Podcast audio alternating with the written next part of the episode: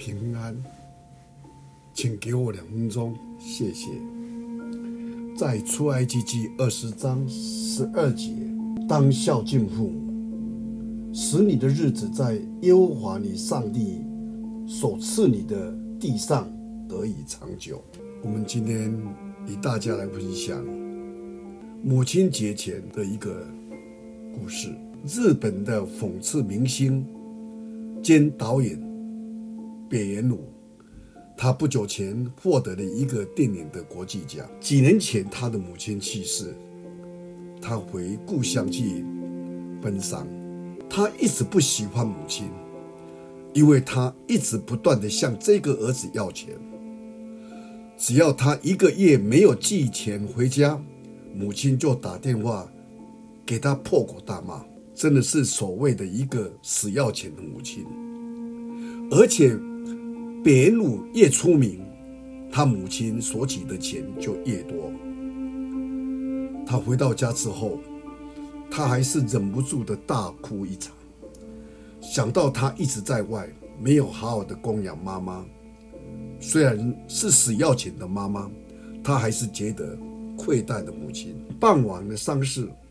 北野武正要离开家的时候，他的大哥把一个小包袱给了他，说：“这是妈妈叫我一定要交给你的。”北野武他就小心翼翼地打开小包裹，看到了一本存折及一封信。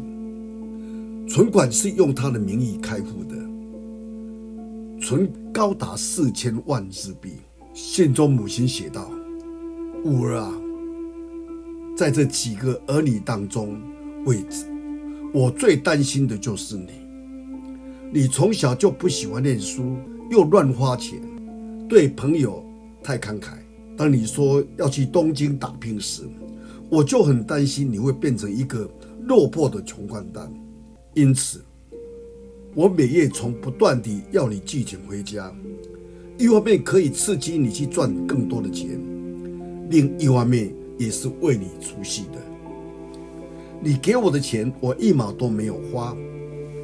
你大哥一家把我养得好好的，你的钱就是你的钱，现在就拿去好好的使用吧。看完了信，北野武哭倒在地上，久久站不起来。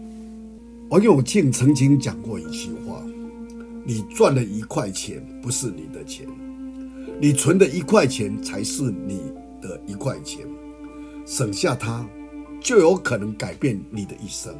在这景气越来越差的时候，全世界都进入了二低一高的时代，低成长、低利率、高通膨。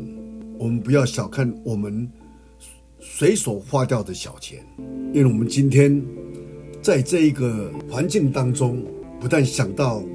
父母亲带来给我们的祝福，我们更要在生活上如何来掌握我们的个人的生活。